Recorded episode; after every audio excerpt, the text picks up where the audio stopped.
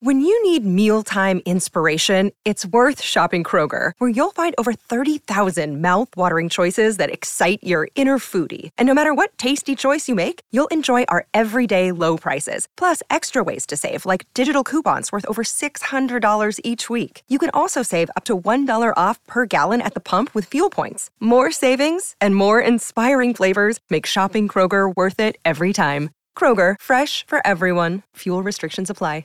Another day is here, and you're ready for it. What to wear? Check. Breakfast, lunch, and dinner? Check. Planning for what's next and how to save for it? That's where Bank of America can help.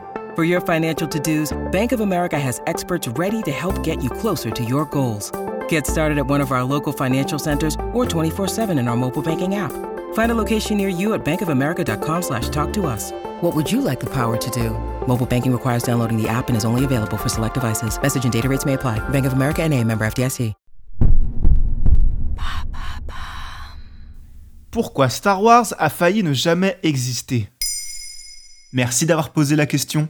À l'occasion du 4 mai, rendez-vous incontournable des fans de Star Wars, nous avons voulu vous expliquer pourquoi l'univers Star Wars a failli ne jamais voir le jour. Et si vous ne savez pas pourquoi le 4 mai est la date qui réunit tous les fans de l'univers de George Lucas, voici une explication simple. En anglais, 4 mai se traduit par May the Force, qui en termes de sonorité ressemble au début du fameux mantra Jedi May the Force be with you, que la force soit avec vous. On peut le dire, l'univers Star Wars est suffisamment puissant au point d'être parvenu à privatiser une date. C'est particulièrement incroyable, d'autant plus qu'à la base de la base, Star Wars, personne n'y croyait. Comment ça, personne n'y croyait? Pour revenir aux origines, George Lucas a imaginé le scénario de la guerre des étoiles dans les années 70. Son histoire était alors bien différente de ce que deviendra la saga des Skywalker, mais on y retrouvait déjà certains ingrédients comme les célèbres chevaliers Jedi notamment. Très vite, son contenu s'étoffe et il déclare qu'il aura besoin de faire trois trilogies pour ce projet et qu'il commencera par celle du milieu. Mais à l'époque, les producteurs ne sont pas très enclins à réaliser des films de science-fiction. Ce n'est pas le genre le plus populaire auprès des spectateurs et il a pour défaut d'avoir des coûts de production élevés. Et alors, comment il a fait? Il s'avère qu'à l'époque, George Lucas est un talent surveillé par Hollywood. Après la réussite de son deuxième film, American Graffiti, sorti en 1973, il réussit à obtenir l'attention de la 20th Century Fox.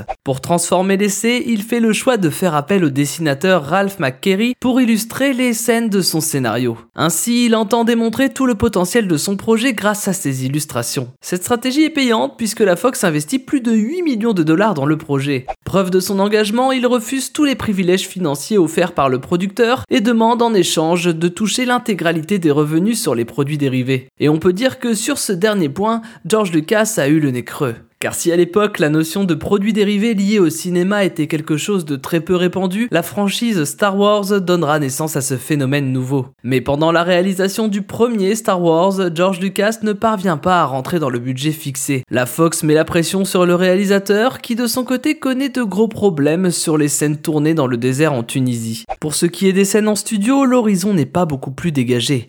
Les équipes se sentant acculées par le rythme de travail imposé par Lucas décident d'y mettre de la mauvaise volonté, quitte à saboter certaines scènes. Néanmoins, une première version du film est livrée en 1977 et Lucas décide de faire des projections tests qui ne génèrent pas tellement d'engouement auprès du public. Une projection en particulier restera dans l'histoire, celle à laquelle Lucas conviera ses amis Brian De Palma, Francis Ford Coppola et Steven Spielberg. Après cette diffusion, un silence de mort se fera ressentir dans la salle. Francis Ford Coppola et Brian De Palma auraient même déclaré qu'ils n'avaient strictement rien compris à l'histoire de leur ami Cependant, Steven Spielberg aurait dès lors senti tout le potentiel de la saga, prédisant un brillant avenir au projet de George Lucas. La version finale sortira donc en salle la même année, la post-production terminée, l'incroyable musique de John Williams ajoutée, et le succès est immédiat. À un tel point que Star Wars passe du statut de simple film de science-fiction à véritable phénomène de société. Les produits dérivés se vendent comme des petits pains, le phénomène Star Wars